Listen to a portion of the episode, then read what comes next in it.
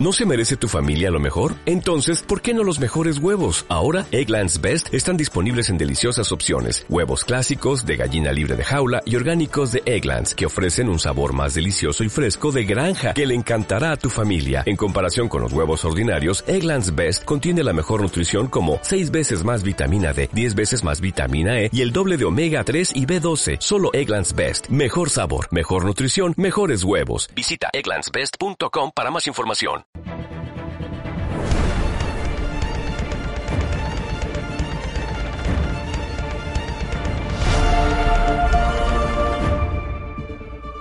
Barry, soy Cisco.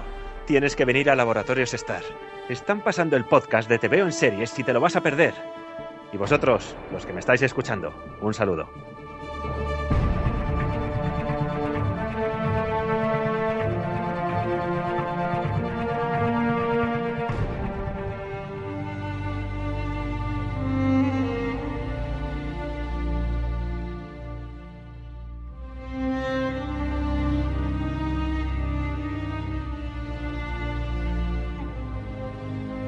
Hola, soy John Nieve. El invierno ha llegado y te espero en Te veo en series.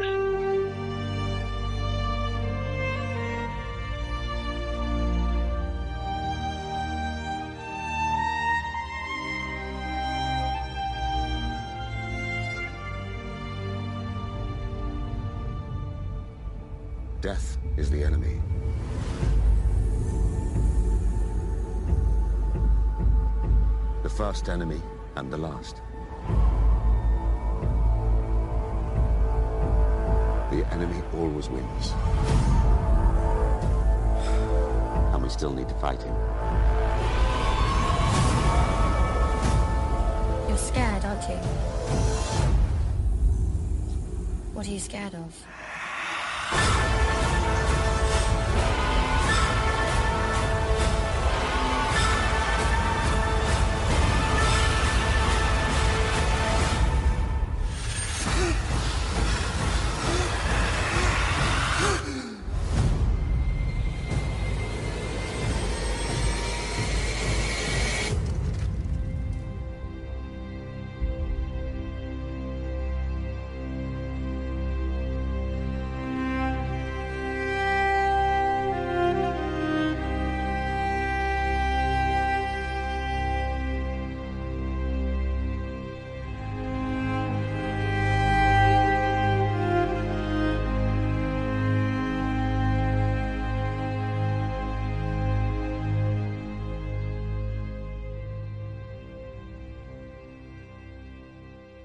Hola a todos y bienvenidos a Te Veo en Series, un podcast donde nos gusta charlar sobre el mundo de la televisión. En esta ocasión vamos a comentar el sexto episodio de Juego de Tronos de la séptima temporada, Más allá del muro, que, que bueno, es el episodio famoso filtrado y que teníamos tantas ganas de comentar. Y paso a presentar aquí a los que serían los colaboradores habituales de cada episodio que hemos ido comentando de Juego de Tronos. Juan Antonio Pérez, hola, ¿qué tal? Hola, muy buenas Ángel, ¿qué tal? Pues nada, aquí estamos con, con ganas, ¿no? De, de, comentar este episodio que ha sido épico por lo menos. Eh, hola, ¿qué tal, Rafa González? Hola, chaval, chavales, ¿qué tal? ¿Cómo estáis? Este es el episodio que he visto más veces en mi vida. no y en para... distintas modalidades. ¿eh? En inglés sin subtítulos. En inglés con subtítulos y doblado. Sí. Esto es lo que tiene. Es lo que tiene, es lo que tiene. Eh, la famosa filtración eh, o descuido, eh, bueno, por parte de, de, HBO España, aunque también en los países nórdicos también se filtró. Así que a, a saber, ¿no? De quién es realmente la culpa. Y bueno, si y este reconocemos es... públicamente, si reconocemos públicamente que hemos visto el capítulo filtrado, mmm, nos encaloman, vamos a la cárcel, nos dan una multa. o... país, no, lo no que pasa sé, es que se supone que es algo ilegal, ¿no? Pero el caso que lo ha visto todo Dios, o sea que es así. bueno, aquí en el, en el mundillo podcastil se suele decir con pase de prensa. Así que eh, lo hemos visto de aquella ah. manera. Y, sí. y, bueno, eh, este que os habla Ángel Castillo, así que comenzamos a darle caña a este episodio de Más allá del muro. Eh, como siempre comenzamos con las primeras impresiones. Eh, Juan, eh, cuando terminas el episodio, que, teníamos ganas de, conocer tu, tu, opinión, porque así de, de, puertas para adentro más o menos ya sabía yo la opinión de Rafa. ¿Cuál es la tuya, Juan? me sentí emocionado y raro al mismo tiempo, porque yo, yo mm, os confieso que yo aguanté hasta el, hasta el domingo de madrugada para verlo, tenía muchas ganas porque no sé cómo, pero evité todo tipo de spoilers. Y, y a mí me decepcionó un poco el episodio porque creo que hay, yo no sé si son, o que se me escapan demasiadas cosas o que hay demasiadas cosas que no están explicadas conforme van pasando. Y me decepciona porque me saca de la trama una serie que realmente Mm, nunca lo ha hecho, ¿no? Eh, desde este punto de vista. Hay muchos pequeños detalles que están forzados desde mi punto de vista para que la trama salga y funcione tal y como se hace, sobre todo en, los eventos que pasan más allá del muro, que es casi todo el episodio realmente, y, ahí me chirría. ¿Qué pasa? Que es tan épico lo que pasa todos los, en todos los sentidos que al final es imposible que no te guste, ¿no? Es decir, me decepciona por determinadas, cómo se llevan determinadas cosas, sobre todo cuando luego reflexionas un poco más, y entiendo que para eso estamos aquí también, ¿no? Para sacar, ser un poco más puntillosos y dar nuestra opinión, pero bueno, al fin y al cabo, dentro de lo que cabe, lo disfruté. Creo que da para mucho, sobre todo teniendo los setenta y tantos minutos que tenemos ahora en el último, pero, pero bueno, mmm, agridulce, sensación agridulce en general. Agridulce, ¿no? Bueno, sí, eh, hay que decir que son prácticamente 80 minutos el último episodio, son 79 con 47 segundos, una cosa así. Así que eh, tienes la oportunidad de ir cerrando por lo menos alguna historia que hemos tenido por aquí, a ver si es verdad eh, y bueno, a ver si también como se espera hay por fin una muerte épica que también la gente lo está esperando, que este año no se han dado, digamos, grandes pérdidas en cuanto a piezas en el tablero. Y bueno, primeras impresiones, Rafa, de cuando terminas de ver el episodio, la primera de las veces que la viste. La primera vez, eh, bueno, la verdad es que fue emocionante. Me quedé literalmente agarrado a la silla. Dije, caray, eh, pedazo de pedazo de capítulo. Después, eh, con más detenimiento, una cosa que no me gusta y es un recurso que, hombre, teniendo los guionistas que tiene eh, Juego de Tronos, yo creo que mm, deberían de tener más cuidado con esta cosa. Es un Deus ex máquina eh, de, auténtico manual, que es otra vez Daneri con los dragones en última hora a salvarle el culo a esta gente. Cuando eso pasaba hace un par de capítulos, exactamente. Entonces, yo no sé, eh, qué recurso que han repetido en una temporada de siete capítulos tan solo y, en tan breve espacio de tiempo que deja mucho que desear como esfuerzo narrativo por parte de los guionistas. Sí. Supongo que tendrían que, meterlo de alguna manera, pero es que, es que puñetas que lo han repetido en, dos semanas. Viene Daniel a última hora, pum, y salva a la peña, que sí, que se le, que, le mata a un dragón, ¿no? Pero no sé, es que cuidado con eso, ¿no? Cuidado con eso porque... Dime. Está un poco avisado, Rafa. Aquí realmente, o sea, tú ves venir lo que va a pasar. En el otro, en el otro caso no. Precisamente, precisamente, precisamente por eso pega otro giro. Sí, sí, pero el giro y a mí el dejo en máquina me parece el de Benje, totalmente. Ah, ya lo comentaremos, ¿no? Pero a mí eso, aunque mm, se está hablando mucho de que era previsible y que se había sacado cuando se despide eh, de Mira en su momento y de, y de Bran, que da la sensación de que no puede ir más allá del muro y que se deja entrever cosillas, a mí eso me parece mucho más sacado de la manga que lo de Daenerys, que es más lo que tú dices después, ¿no? Que es un poco más repetición de algo que ya ha pasado y quizás por eso no sorprende tanto. Lo que pasa que como se hace más grande si cabe lo que sucede después, bueno, se puede permitir, pero es cierto que, que la pecan, pecan en la repetición. Pero bueno, ¿qué, va a hacer con los dragones ya? Esa no le queda otra, ¿no? Ya no puede criarlos más, lo que tiene que hacer es usarlo. Ya, ya, eh, claramente. Claro, eh, es verdad de que debido a que son siete episodios y no son los diez habituales y demás, la gente se está quejando del tema de, de la rapidez de que viajen de un sitio a otro, eh, alguna trama eh, un poco forzada y demás, pero es que eh, si quieren hacerlo en los episodios que quieren hacerlo, no tienen otra, ¿no? Eh, hay gente que dice que podrían haberlo hecho de otra manera para que no les quedase la distancia mm, tan grande, ¿no? Es decir, si, si en vez de en Rocadragón estuviese a medio camino y tal, bueno, pues se podría explicar un poco mejor, ¿no? pero yo creo que es un problema menor, eh, entre comillas, ¿vale? También hay yo, gente yo lo que lo que hago, lo que hago es que como no tengo el mapa mundi, pues entonces no sé a qué distancia están las cosas y bueno, me imagino que están relativamente cerca. Claro. Y a veces por relativamente lejos. O sea, que, que... A ver, lo del, lo del tiempo es, vamos a ver, también es un, re- es un recurso narrativo que, que precisamente existe para este tipo de licencias. Es verdad que canta mucho, pero bueno, es que no tienen otra forma de, de hacerlo. Con lo cual yo creo que, que dentro de lo que cabe no lo están haciendo mal. Canta, efectivamente.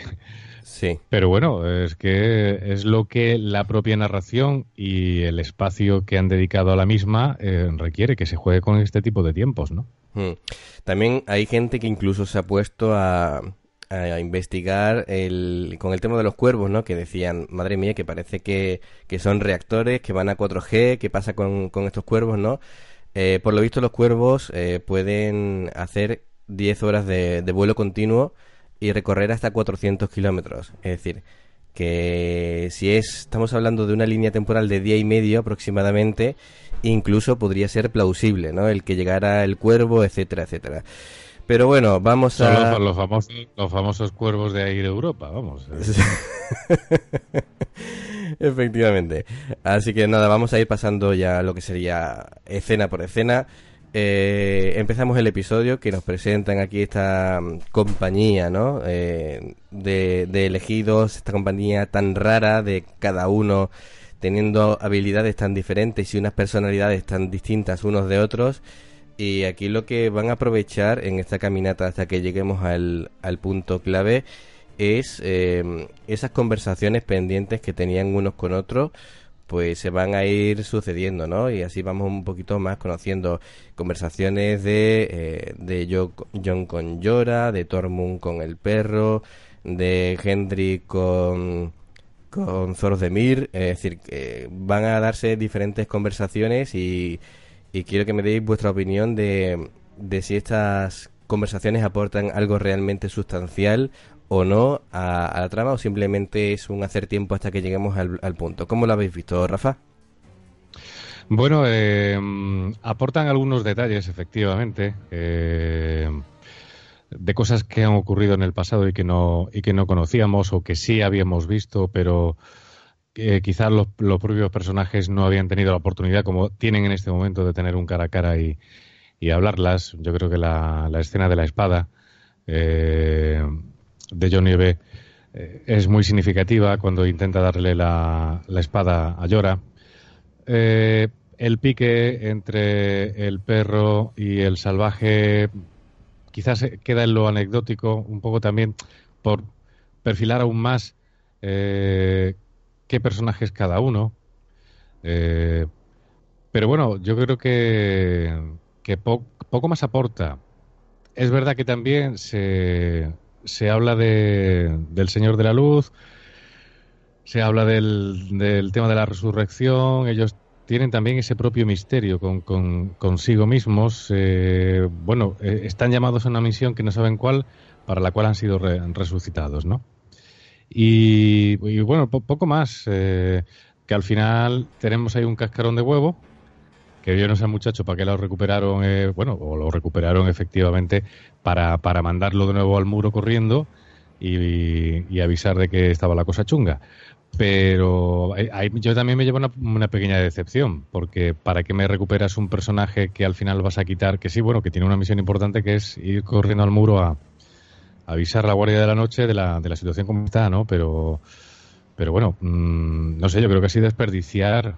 Hay un personaje que pa- parecía, que prometía que iba, que iba a dar un poco más de juego, ¿no? Hmm. Eh, Juan, ¿cómo lo ves tú?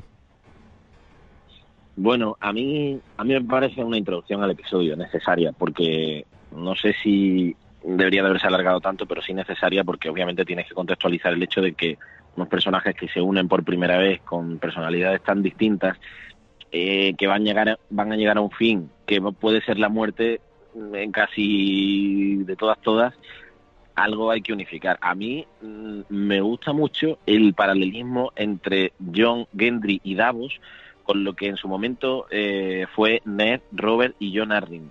Es algo que al que conozca un poquito más las novelas, el que conozca un poco más el, el universo de Juego de Tronos y se va dando cuenta de los detalles, va viendo que ahí, a largo plazo, de lo que queda de séptima temporada, y creo yo en cómo va a acabar la serie, hay un paralelismo bastante interesante en lo que puede pasar. Más allá de eso, bueno, poco más, poco más. A mí hasta me dice poco el momento, como decía eh, Fran, de Llora y John, porque todos sabemos la relación que tiene Llora con el padre que tenía y lo desquitado que ha sido durante toda su vida. Entonces, realmente es un poco de contexto, un poco de sacar la sonrisilla con, con Tormund y poquito más, la verdad. Sí, creo que a Gendry le guardan un papel mucho más importante, creo que eso está por venir. No creo que era un personaje matable, por decirlo así, dentro de los que estaban en el grupo.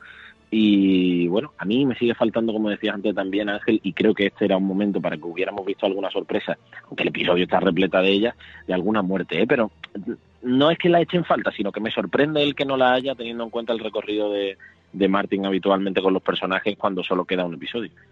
Muchas veces no estabais hablando, se me ha olvidado. No, no, simplemente iba a decir eh, que lo que más me sorprende a mí es que haya solo episodios esta temporada. Lo que pasa es que en estos siete, que han tardado tanto en grabar, han tardado lo mismo eh, eh, con lo que antes tardaban diez.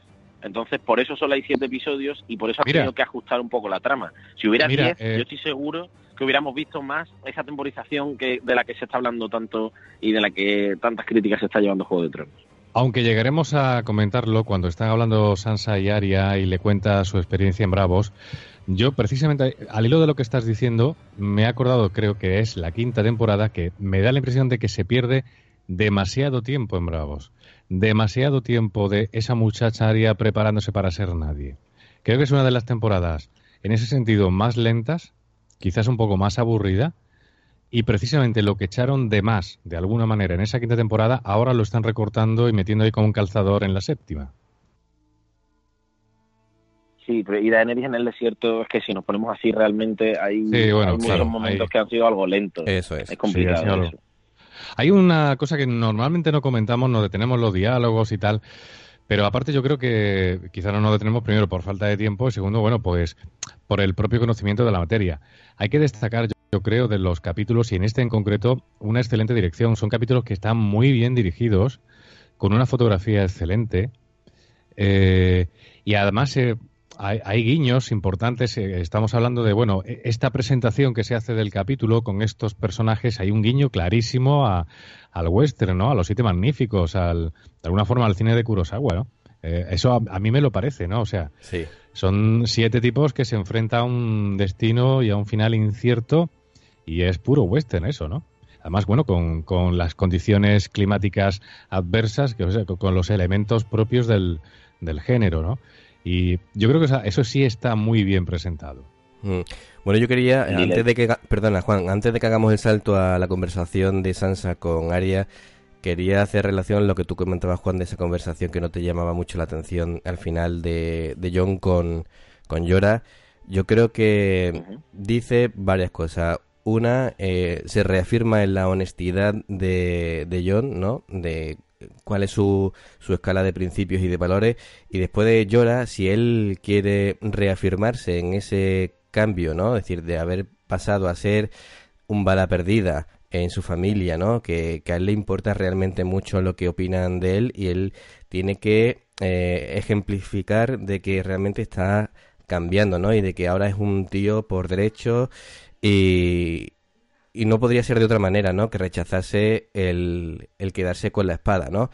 Eh, y lo demás sí, son, son chascarrillos, ¿no? Eh, no se ha comentado también el de con, con Tormund no, o con el perro, tiene, tiene gracia, ¿no? El tema de, mm, de qué te quejas, ¿no? Es decir, ¿te hicieron daño al final? No, eh, se desnudó, sí. ¿De qué te quejas, no? Como diciendo, si encima te lo pasaste bien, ¿no? Eh, en, definitiva, que, pero bueno, yo la que me quedo más es con la de, con la de John, que me parecía de las eh, conversaciones la más importante.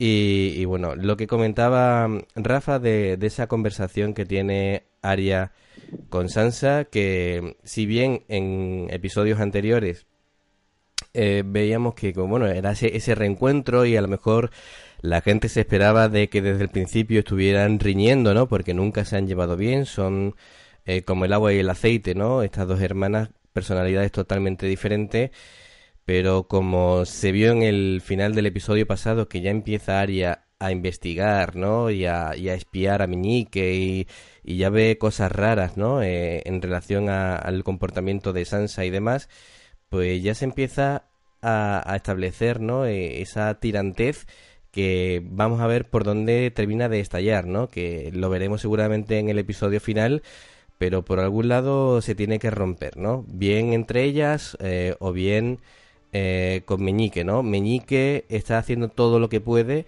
pero yo lo veo ya un poco mm, apresurado, es decir, en el sentido de que él siempre ha tenido eh, como un plan B y un plan C y yo creo que esta vez se lo está jugando a una carta y si esto no le sale bien, la cosa puede terminar muy mal para Meñique. Eh, ¿Cómo lo ves tú, Juan? Eh, yo creo que lo gordo va a pasar en el norte y me refiero a Invernalia. El séptimo episodio entiendo que nos puede sorprender con muchas cosas, pero yo estaba pensando realmente, después de todo lo que hemos visto en el sexto, ¿qué puede pasar ahora? Y, creo que lo más importante tiene que pasar en Invernalia. No tengo ni idea de cómo. Y el arco argumental que está trazándose sobre Aria, sinceramente no lo entiendo, porque la evolución de este último episodio me parece un poco extraña en el personaje. Porque una cosa es que no se llevará bien con la hermana, Sí, sí, bueno, también, también. Lo que pasa es que Sansa tiene la responsabilidad de estar allí, el peso de John, entiendo que la presión le puede, eh, tiene a Meñique, que ha sido gracias a ella el, por el que han ganado y han recuperado Invernalia, entiendo que esa presión le puede a ella más, aunque es cierto que también el personaje me parece raro pero Aria que llega con la mente más libre después de ser consciente de que si todos los que tenían en la lista habían muerto, de que quiere ver a John, de, tener cierta libertad a pesar de todo lo de la carta, que obviamente es el desencadenante, pero no es que no me parezca suficiente, yo ahí no voy a entrar en, en lo que cada personaje rompe de una manera o de otra, sino en que no me parece lógico el arco eh, argumentativo que está tomando el personaje y no lo entiendo. Entonces me cuesta meterme en esa situación y me cuesta que dos hermanas que tienen esa relación con el poder que tienen ahora mismo los Stark a todos los niveles, dentro de que, bueno, eh, obviamente van a crecer en la serie y casi que están en todos los puntos, ¿no? Hemos hablado mucho de todas las muertes que ha habido en los... Realmente tienen un poder realmente interesante, sobre todo si nos centramos, por ejemplo, en todo lo que ha evolucionado Aria y lo que es capaz de hacer hoy en día. Me extraña que esas dos hermanas, la única conversación que tengan es de cinco minutos, eh, con las máscaras muy rápido contado y Sansa se lo cuenta todo muy rápido.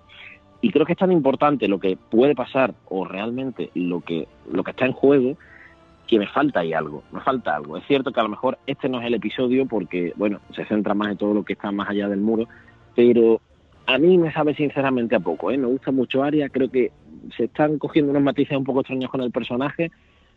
Eso sí, definitivamente, repito, creo que lo más importante del último episodio, creo que va a pasar ahí, o al menos esa muerte o el algo gordo que estamos esperando puede pasar en Invernalia. No sé cómo, no tengo ni idea, ni sé nada, ni he visto filtraciones, o sea, no tengo absolutamente ni idea. Pero por cómo ha ido evolucionando la temporada, dudo que pase algo, por ejemplo, en Desembarco del Rey. Eh, pero bueno, eh, es una sensación. A mí me deja un tanto fría la conversación, sinceramente. Yo soy de la misma opinión. Creo que efectivamente Desembarco del Rey en esta temporada no está jugando un papel de peso como, como en otras. Y la trama realmente política se está eh, celebrando en Invernalia. No sé qué ha pasado con los personajes de Arya y Sansa en esta temporada. Han tenido distintos perfiles. Hemos llegado al sexto episodio con Arya transformada en una loca peligrosa y Sansa en una tonta del culo absoluto. Eh, es como yo lo veo, ¿no? Sí, sí, sí. Aria tiene mucho peligro, se, les ya mira mal, mira, mira como un caballo desbocado, o sea, pues te puede clavar una daga en un momento dado o no. Se le ha ido, ha cruzado un, límite. Y, Sansa eh, demuestra que, bueno, que la muchacha no da más de sí, porque finalmente acaba confiando a Meñique cosas que en teoría no debería confiar cuando un par de episodios antes ella misma desconfiaba de Meñique. Entonces yo no sé qué están haciendo los guionistas con los personajes, pero a Sansa, en mi opinión, la están dejando muy mal, muy mal. yo, yo creo que están jugando con la... Espero, espero, digo más, me mojo, espero que maten a Sansa en esta temporada. Por idiota. Yo creo que están jugando con la ambigüedad. Es decir, eh, Sansa, por un lado, eh, quiere salvaguardar, salvaguardar ¿no? lo que son las instrucciones que ha dado John y quiere pues ser una buena... sabe lo que quiere, Ángel. Un momento, un momento. Sansa está más, perdida que el barco del arroz. no, este no, está, no, está, tan perdida. Es decir, ella le gustaría ser eh, la reina en el norte y demás. Eh, lo que pasa que por un lado sabe que, que no le corresponde, ¿no? Eh, pero también está jugando a un plan B y un plan C. Si no le sale, si no salen bien las cosas, tampoco vería. Pero no tiene habilidad para eso. Ya, pero eh, en el fondo ella sabe que siempre puede eh, recurrir al final, aunque no le guste, a Meñique, ¿no? Es decir, que si no le sale bien este plan, eh, al final se puede aliar con, digamos, un viejo conocido, aunque sea no plato de buen gusto. Hace mención a lo que ella ha sufrido y ha vivido. creo que era en el episodio pasado con su hermana, no sé, es que ya no, no recuerdo si fue en el anterior o en este. Pero eso después no se traslada al propio personaje. Esa experiencia traumática que ha tenido Sansa eh, en su pasado reciente no se traslada después con algunos comportamientos absolutamente ingenuos que, parece tener. Igual, efectivamente, está jugando algo que nosotros como espectadores desconocemos y nos están llevando al huerto los guionistas. Pero de momento esa impresión es la que yo tengo. O sea, no casa una mujer que tiene esa experiencia, que la hace valer delante de su hermana, es decir, tú no sabes lo que yo he pasado, y después se comporta de la forma que se comporta y con esas dudas, eh, no sé, eh, a, mí hay algo ahí que no me, que no me casa. Sansa siempre ha sido inocente, pero, pero no ha sabido jugar bien sus cartas. Es decir, lo que tú dices, no es demasiado inteligente en ese sentido aprendido mucho, es decir, de la Sansa del principio a la Sansa de ahora, sí, efectivamente, ya ha ganado mucho en experiencia y en, debido a esos traumas, pues ha tenido que espabilar. Pero aún así, eh, todavía tiene la cabeza hecha un lío y, al final ella está pensando en qué opción es mejor para ella.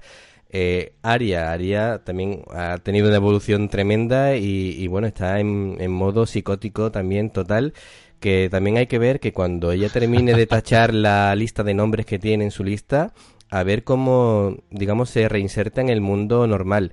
¿Vale? Porque ahora mismo está en modo killer y, no la saque de ahí, ¿no? Está viendo conspiraciones y demás, pero ahora mismo es una asesina en serie psicótica y a ver por dónde termina la cosa, ¿no? Eh, Juan, ¿tú cómo lo ves?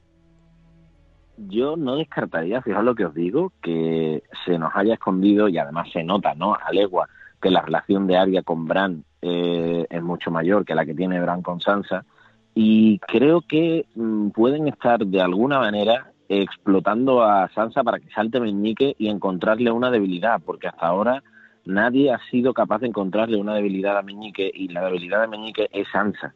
Eh, y quizás puede que vayan por ahí los tiros de cara que Meñique cruja en, la, en el séptimo episodio no deja de ser una teoría que se me acaba de ocurrir ahora mismo pensando un poco en la evolución, bueno, ahora mismo, a ver, preparando el episodio, ¿no? Y, charlando un poco y pensando con, compañeros que obviamente también lo ven y lo disfrutan con nosotros, pero es que no veo otra explicación a, cómo se están comportando algunos personajes y a que Bran siga en un segundo plano, porque me parece que tiene que ser muy importante para lo que queda en Invernalia y en Juego de Tronos, y Bran sigue en un segundo plano, solo se han visto los cuervos y poquito más, entonces no sé, si se puede sacar algo de ahí, del, cruce de los personajes, porque un poco más que eso de Invernalia en este episodio, creo que pueden ir por ahí las cosas.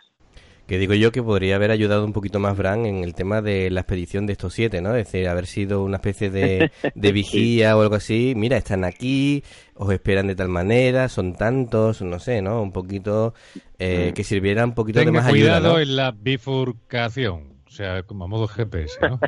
no se acerca el dragón, viene Benji, o sea, un poco... A 500 metros le espera... la nieve de la derecha. En fin. Eh, bueno, pasamos a comentar el tema de, esa conversación que tiene Daenerys con Tyrion.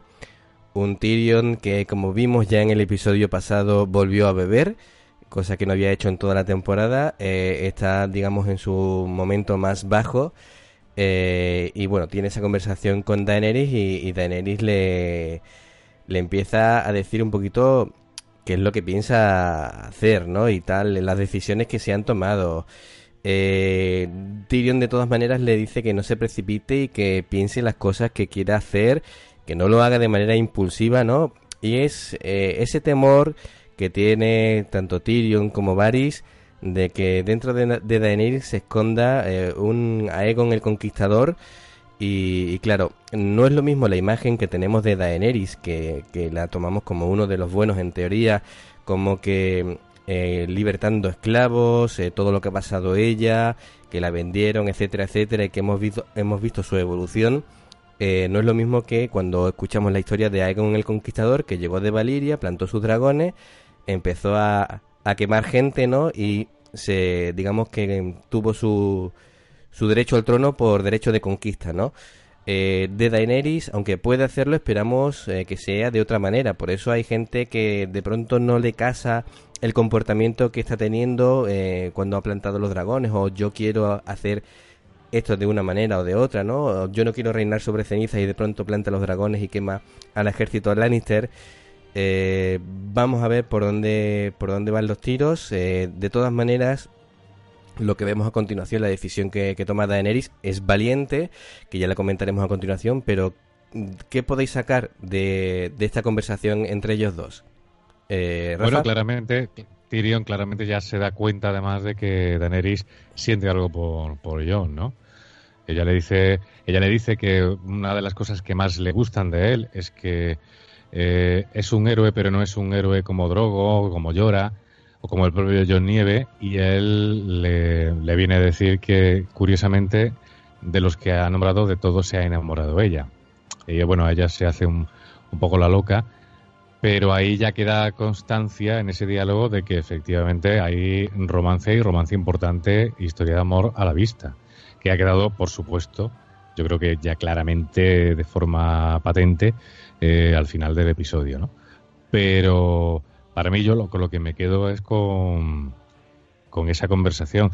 Una vez más, Tyrion demuestra tener precaución, o demasiada precaución en este caso, porque intenta quitarle de la cabeza la, la idea de que vaya a, a rescatar a, a, esta gente, pero eh, hablan realmente del amor, ¿no? Del amor que él ya ve que, mm, que siente Daenerys por Jon. Hay un dato importante que se me ha pasado, es eh, que habla de quién va a ser su sucesor. Eh, teniendo en cuenta de que desde la maldición esa, el conjuro que tal que le hizo, que le hicieron en la primera temporada, no puede tener hijos, eh, yo planteo aquí dos posibilidades.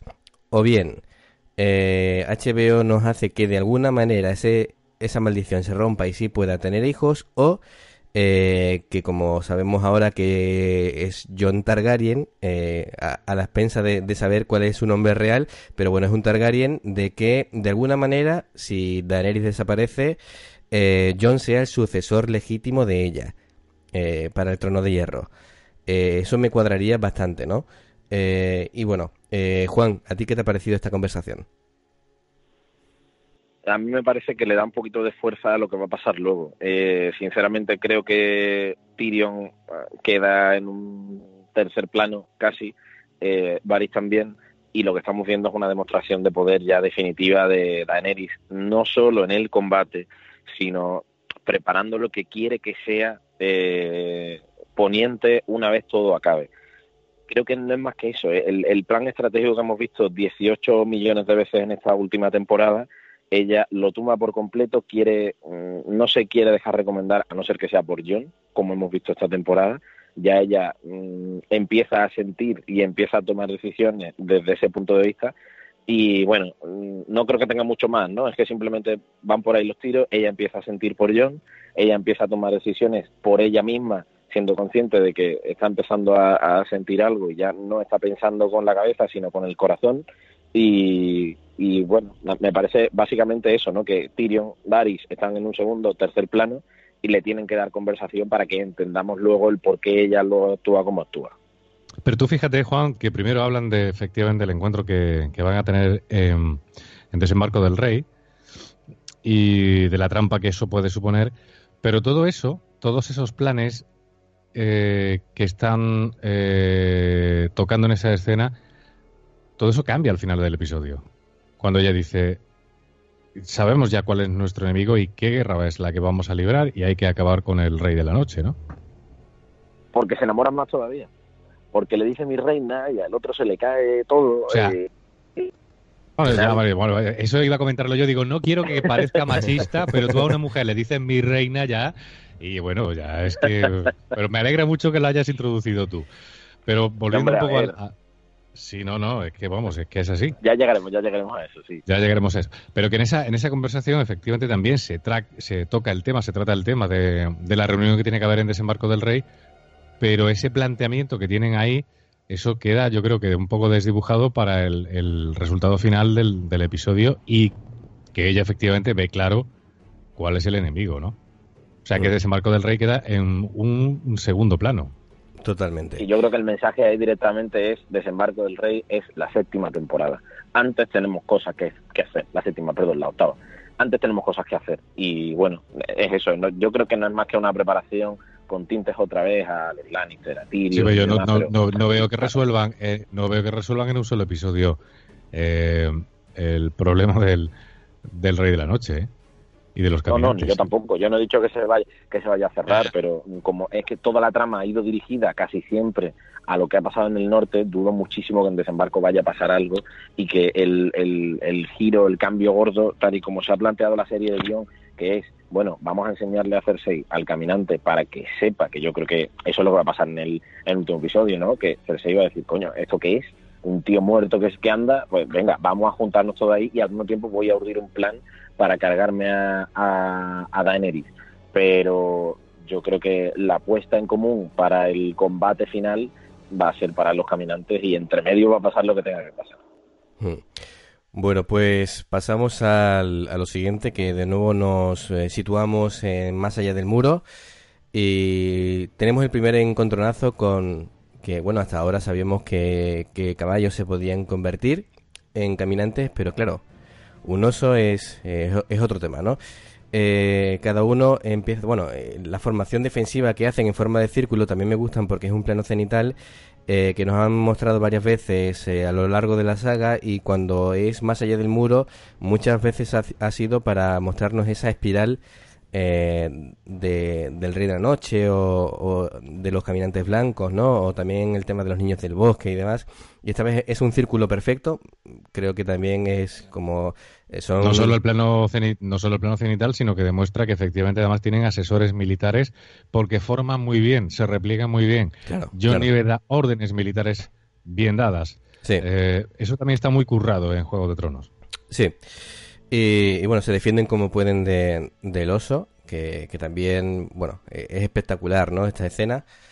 Eh, pero también es muy breve, ¿no? Vemos que eh, en este caso Zoros de Mir es herido y bueno, es, eh, digamos, la parte mística, mágica aquí pues va a desaparecer porque ya Berry que ha resucitado seis veces, pues como vemos, eh, se produce una muerte lenta, ¿no? Y no va a poder eh, salir de nuevo. Eh, John tampoco. De, la tenemos lejísimos, que, que, para algo servirá cuando vuelva, que yo creo que va a tener un papel importante cuando vuelva y desaparecerá.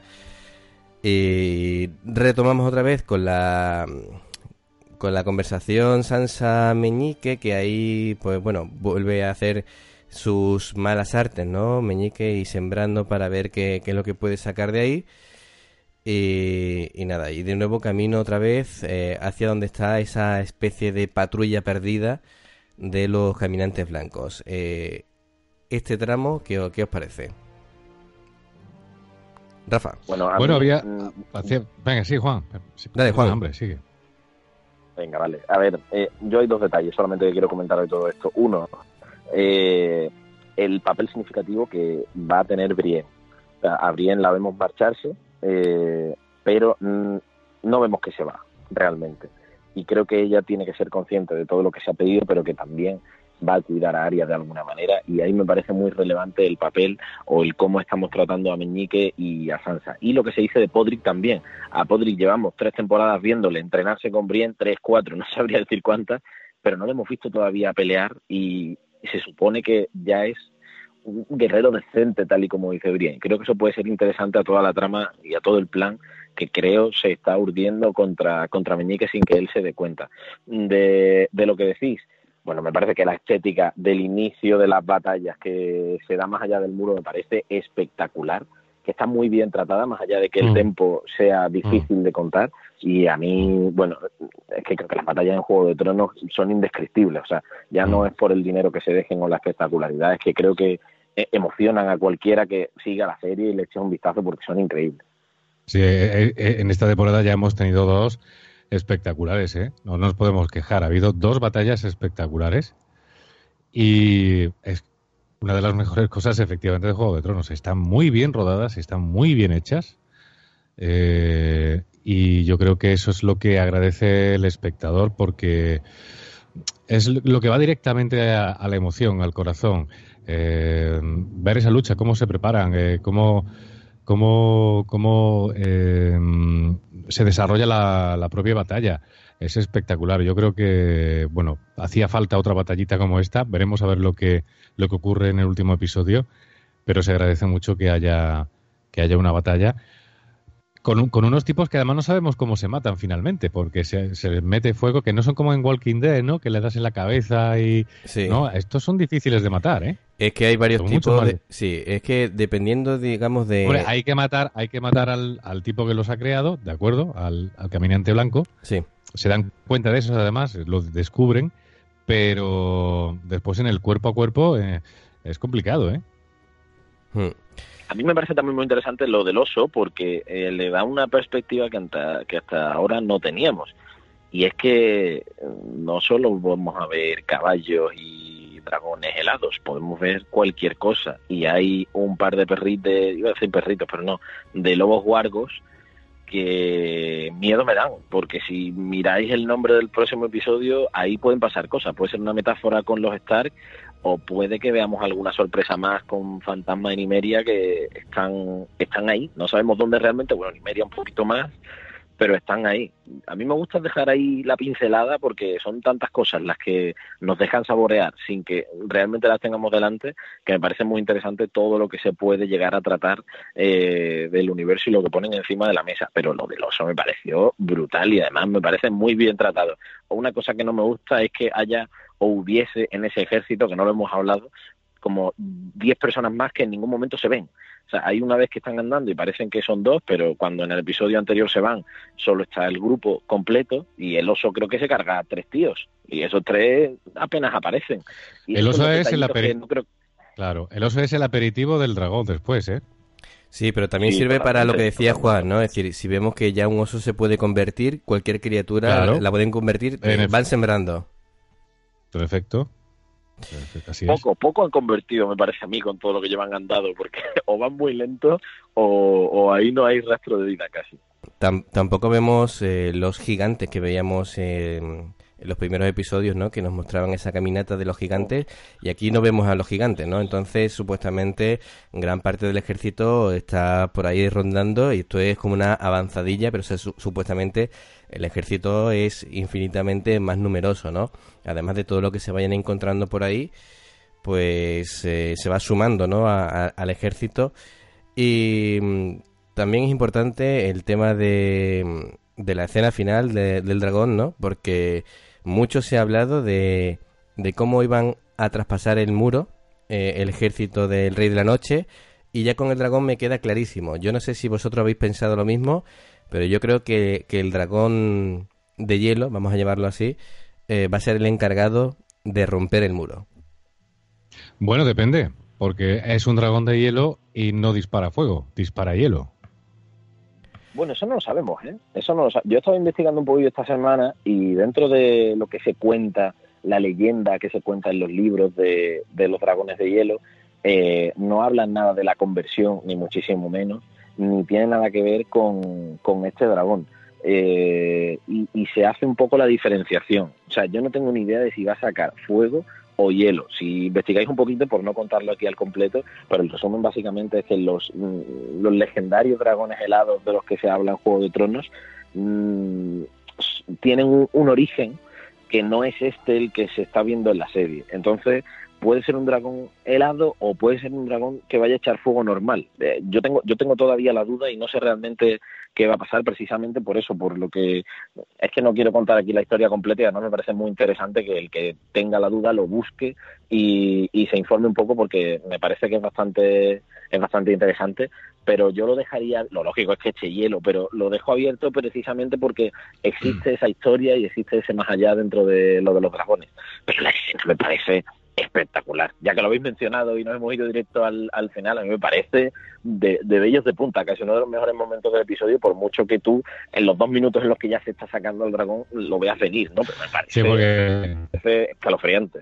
Me imagino todo el mundo diciendo, hostia, y ahora tienen un dragón encima. O sea, es que.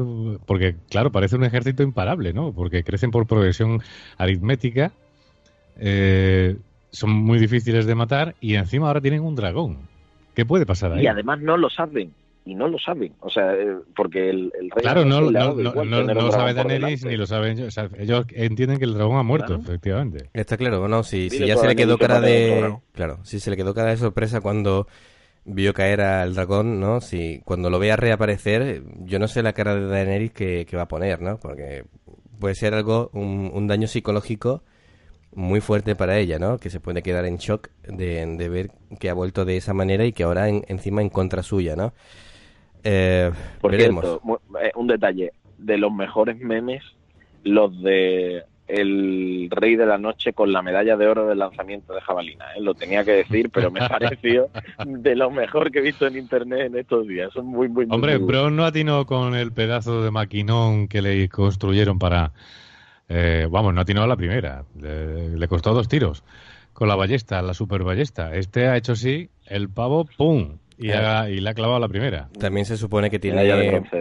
Claro, también se supone que tiene poderes eh, psíquicos aparte. entonces, Eh, eso también es un. Un, tipo con esa pinta, un tipo con esa pinta debe tener poderes psíquicos seguro. Seguro. seguro. que mm, también la gente se preguntaba, bueno, si, si el dragón de Daenerys estaba en el suelo, ¿por qué no apuntó al dragón de Daenerys, no? Yo creo porque el dragón de Daenerys estaba más cerca y lo podía chamuscar mucho más fácil que si apuntara a otro que estuviera haciendo otras cosas, ¿no? Entonces, eh, porque digamos que Drogon estaba en una posición defensiva que podría haber chamuscado fácilmente a, al Rey de la Noche si se hubiera acercado lo suficiente para lanzarle la lanza, ¿no? Yo creo que... Y por eso pilla al más débil en teoría, que es Viserion, que está a su bola chamuscando gente y, bueno, le clava la lanza y, ese momento es brutal, ¿no? Cuando lo vemos caer, realmente impresionante. Yo creo que todo el mundo, y además se ha visto los vídeos también de, reacciones de gente que se quedan totalmente flipando, ¿no? es uno de los grandes momentos de la saga de Juego de Tronos. y a la vez que, esa reaparición de, de Daenerys, ¿no? Cuando llega y nunca habíamos visto, salvo, salvo creo que Mirin eh, pero tampoco de forma tan clara los tres dragones en acción, eh, realmente impresionante, ¿no? Eh, mientras ellos están casi ultimando John y demás, ¿no? Que casi lo dan todo por perdido, que están ahí acorralados y de pronto llega la caballería, ¿no? Como quien dice, y empieza a repartir, a, repartir estopa y, bueno, una, sucesión de momentos realmente impresionantes, ¿verdad? Y se desmonta además la teoría, la mítica teoría de los tres jinetes, de los que se lleva hablando mmm, tres temporadas. Se desmonta ya definitivamente con la caída del dragón y bueno, se, cambian a partir de ahí muchas cosas. Bueno, el tercer jinete, si es que hay dos más, va a ser el rey de la noche. Eh, ahí yo creo que ya no hay ninguna duda. Y de lo que decías Ángel, es que es increíble. los efectos especiales con la caída del dragón en el agua, a mí me parece de los más espectacular que he visto eh, audiovisualmente.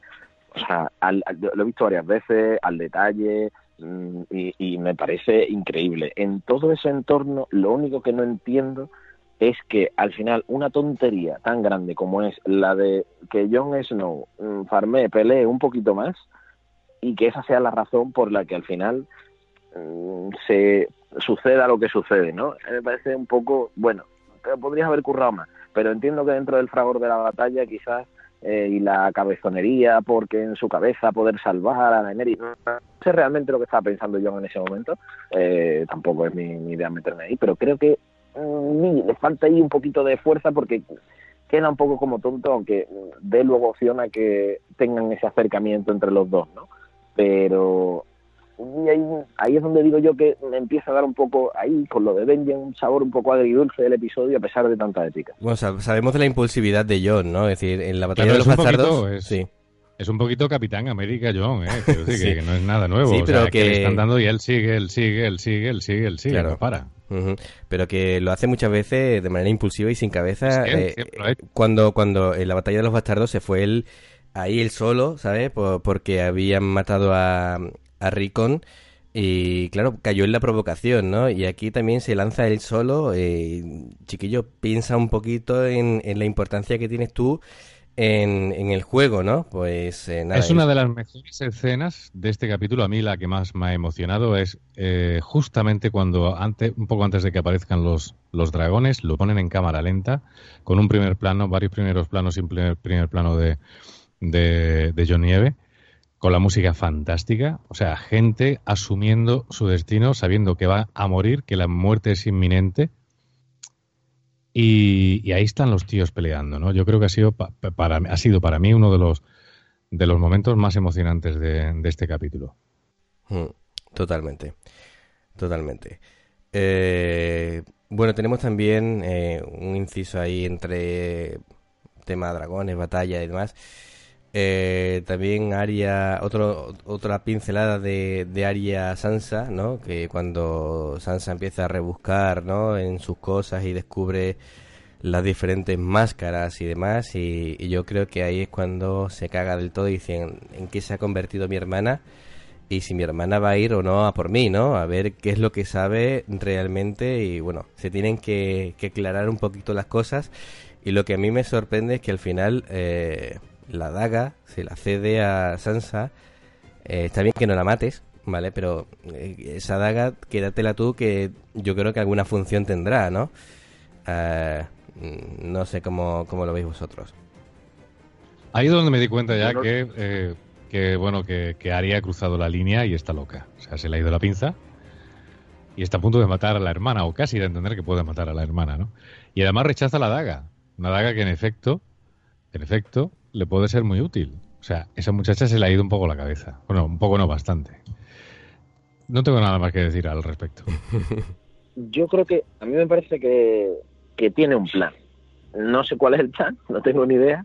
Me parece muy raro lo de la daga, la verdad es que no lo entiendo, porque además, con todo el significado que tiene la daga para, iba a decir para la familia, pero realmente la, importancia que se le ha dado a la daga, de la que se ha hablado, que ella le va a utilizar contra los caminantes blancos, se, se habla tanto, y a mí es una de las cosas que más me gusta del Juego de Tronos, ¿no? ya no las teorías, sino el cómo se va implementando, que creo que esto fuerza, si cabe, más al que se hable de qué va a pasar, porque es muy difícil pensar qué, qué va a hacer ahora Sansa con la daga. O sea, yo es que creo que Sansa es una marioneta total de Meñique sin que ella se dé cuenta, y o Aria está muy mal de la cabeza o está pensando muy bien cada paso que va a dar y es consciente de que Meñique conoce al dedillo cada palabra que, le dicen a Sansa porque se lo va a contar, ¿no? Después, como si fuera el padre y necesite la ayuda.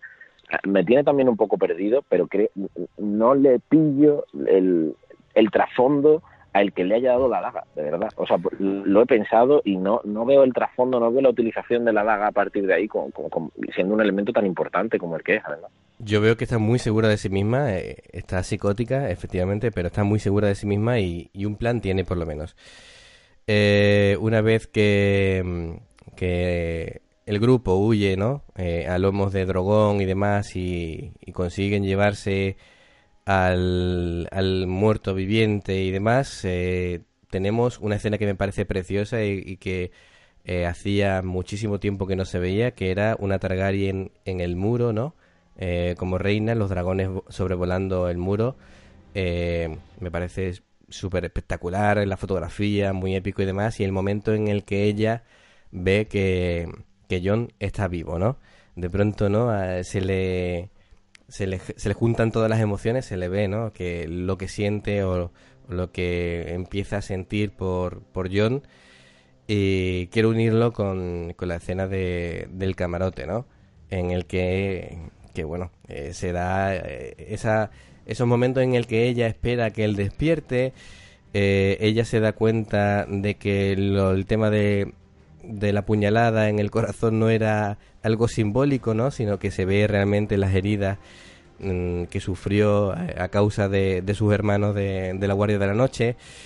Y cuando le dice Dani, que, es algo que estamos acostumbrados a, leer en los libros, ¿no? Pero el tema de que la llame Dani eh, es muy significativo, ¿no? Digo, aquí ya estamos entrando en, en, otro terreno, estamos dando el paso siguiente y, bueno, eh, no es que inque la rodilla, que es lo que ella quería, pero se hace de otra manera, básicamente eh, la admite ya como, como su reina, ¿no? Y aquí, bueno, eh, se le mueve todo por dentro, ¿no? Vamos a decir a, a Daenerys. Eh, ¿Cómo lo queréis comentar, Rafa, Juan?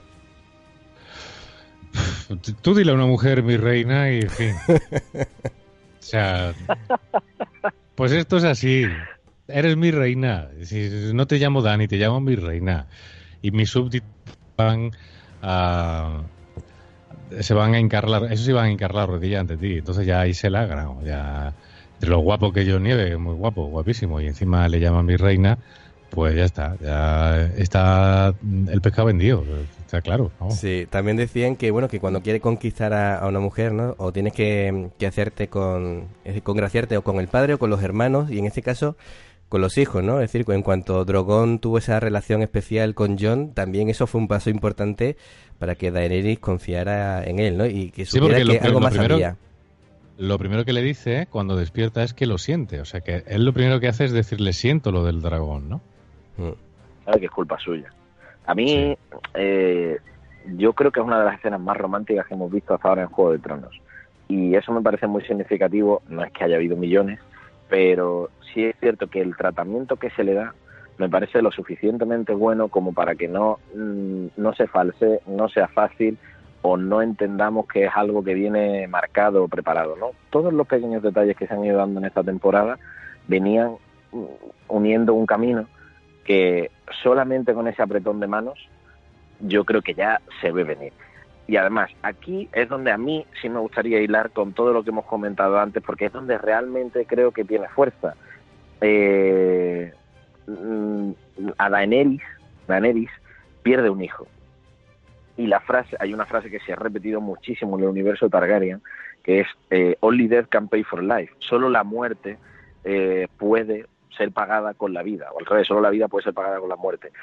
¿Qué significa esto? Que el único hijo de que iba a tener Daenerys, y está ligada con la conversación con Tyrion, que ahí ya me parece el combo brutal, eh, era un dragón. Pero al ser un dragón también John, y al haberse comentado y repetido tanto esto, después de la unión que hemos visto con la escena, a mí me da la sensación de que la primera vez que lo intenten van a hacer de ahí un dragón, no, tres y creo que eso está muy bien unido. Yo he sido un poco exagerado al contarlo, pero creo que se entiende a la perfección y además creo que es hasta poético teniendo en cuenta eh, todas las frases y toda la nomenclatura que hay por detrás de cada casa, ¿no? Pero eh, sinceramente, eh, aunque lo haya hecho con un poco de coña, porque creo que obviamente la tiene, pero creo que es muy emocionante, es poético, es una escena muy romántica y además creo que detrás hay el mensaje claro de los dragones van a, van a subsistir porque va a haber más dragones, ya que los dos lo son, ¿no? Entonces creo, creo que hay un mensaje muy bonito detrás, más allá de, la escena como tal. Sí, sí, yo creo que, o esto va a romper la infertilidad, la infertilidad de Dani va a caer, vamos, en el primer intento. Sí. yo creo que además va a caer, eh, se van a encamar le va a clavar La, le va a clavar la espada, que tiene una espada con un lobo. en fin, Oye, esto ya yo no lo había pensado terminará poniendo un dragón ahí, eh, Jon Snow, en un futuro. No sabemos, pues pero de momento parece que va a poner una pica en Flandes, eso sí. Madre mía. yo, creo que además... más 18 al episodio. Sí, sí, sí. Además, ese momento yo creo que, lo vamos a ver Este programa tiene, este podcast tiene comentarios explícitos, hay que avisarlo ¿eh? en el... Voy a tener que dibujar dos rombos ahí en, en la info que yo creo que además, eh, antes de, digamos, de, que el barco llegue, esto cae. Yo creo que en el último episodio ese momento se va a ver. Y también un momento que tú decías, Juan, eh, del apretón de manos, se ve que se da en la mano y Daenerys le va pasando el pulgar por la mano, ¿no? Así acariciándolo. Un momento muy, muy romántico también. Sí, es que están... Es la primera vez que llegan a estar de manera obligada en la intimidad eh, además con lo que le dice Llora, que también va al hilo de eso, y además siendo Llora, que sabemos que ama a Daenerys, es que yo creo que todo está unido. O sea, que todo se ha preparado, todo se ha dado para que la muerte del dragón, lo que ello significa, que la culpa sea de John, que ella haya ido a salvarla, yo creo que es, todo se ha orquestado para que se dé la situación perfecta, para que solo con un apretón de manos y esa caricia entendamos que ahí van a hacer todo, ¿no? Eh, el cómo eso se va a poner en marcha y el cómo John sepa que es un Targaryen es lo que realmente a partir de ahora va a ser interesante porque ya sabemos que hay algo. También sabemos que van a luchar y los dos se van a jugar la vida. Pero bueno, yo creo que es parte de cómo tiene que evolucionar la serie. Muchos sabíamos cuál era hace tiempo el futuro de John pero el cómo eh, se iba a poner en marcha y el cómo esa unión con Daenerys llegaba era lo que realmente emocionaba a la gente, ¿no? Y yo creo que eso está llegando ahora y es lo que realmente hay que disfrutar. Mm, totalmente. Eh, bueno, ya estamos acabando. Eh, ¿Queréis añadir algo más, Rafa? Bueno, pues que esperamos con ansiedad el último episodio de, de esta temporada, que promete ser más largo, a ver cómo se resuelve esta temporada se me antojan poco los capítulos. pero bueno, mm, porque además nos va a dejar aquí con un sabor de boca. Entiendo que bueno y, y, claro, va a tardar mucho en, llegar la octava y última, ¿no? Hmm. Según apuntan, creo que a finales de 2018, creo que he leído.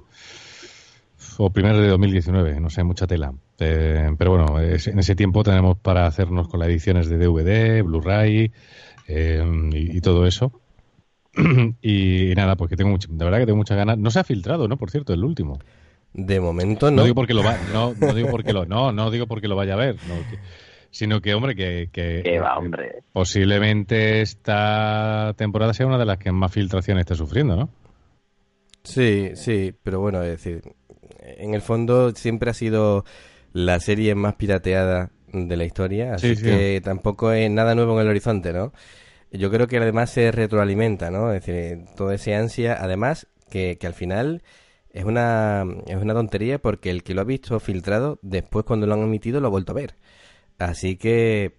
No, bueno, yo te digo una cosa, eh, no suelo comprar series salvo cuando acaban y ya compro el, el pack más o menos definitivo, pero eh, con esta creo que voy a hacer la excepción, ¿eh? Hmm.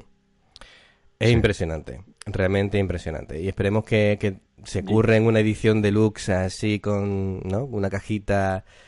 Sí, sí. Sería brutal. Hay, varias ediciones y, que, mm. hay ediciones muy chulas, mm. pero tengo muchas ganas de, de ver cómo van a, elaborar eh, algún paquete, algún pack para cuando acabe esta temporada de emitirse y, la pongan a la venta. ¿no? Perfecto. Juan. Yo solo digo que. Sí. Eh, sí, sí, eso, al hilo, ya para cerrar. Que mm, estoy viendo venir ya el cierre de Juego de Tronos y necesito otra serie del mismo calado. Hay muchas, ¿no? Pero que mueva tanto como Juego de Tronos es complicado. Y yo estoy convencido, convencido no, convencidísimo de que algo más del universo de Juego de Tronos audiovisual se va a hacer. No sé si una película, no sé si eh, cuando John Arryn, creo que está jóvenes, no tengo ni idea. Casi confirmado que una, va a haber una precuela. Hay una precuela, pero no recuerdo si era película, serie. Lo que quiero decir es que realmente le va va a faltar algo, porque el juego nos da tanto, eh, y además yo creo que se puede hacer muchísimo contenido extra, todo. todo. lo que hay en la serie, con explicaciones que es gigante. Lo único, ya para cerrar, que quería decir, que es lo que habías preguntado, más que del episodio como tal, es lo de Vengeance. O sea, mm, si Leonardo DiCaprio tenía hueco para tres personas más en esa tabla, en ese caballo entraban dos personas. Y a mí tiene que haber algo para que Vengeance no se haya montado y se haya quedado ahí. Eh, ya no voy a decir nada más, porque creo que puede dar a muchas explicaciones, a muchas teorías, a muchas preguntas, pero el hecho de cómo peleaba y lo que tenía, el hecho de que él decida quedarse ahí, que bueno, da la sensación de que muere, aunque es muy difícil que muera, ¿no? Hay algo más que no sabemos, donde estaba Benjen escondido, porque dudo que estuviera solo, eh, y con las pinceladas que se le han ido dando al personaje cuando estuvo con Bran y con Mera y con lo que tiene que pasar, creo que puede ser un punto clave y, y ese, esa sorpresa que dentro de lo que queda nos pueden tener guardadas los creadores de Juego de Tronos. Bueno, pues a ver qué es lo que podemos ver ya en el episodio final, que tenemos tantas ganas de poder ver y de comentar. Eh, a los oyentes decirles que como siempre estamos en Evox, en iTunes, eh, en la página de, de Facebook, eh, así que bueno, nos encanta el apoyo recibido, los comentarios que hacéis. Así que nada, nos vemos en el próximo episodio. Muchas gracias Juan, muchas gracias Rafa. Gracias a ti. Un placer. Hasta la semana que viene. Hasta luego. Adiós.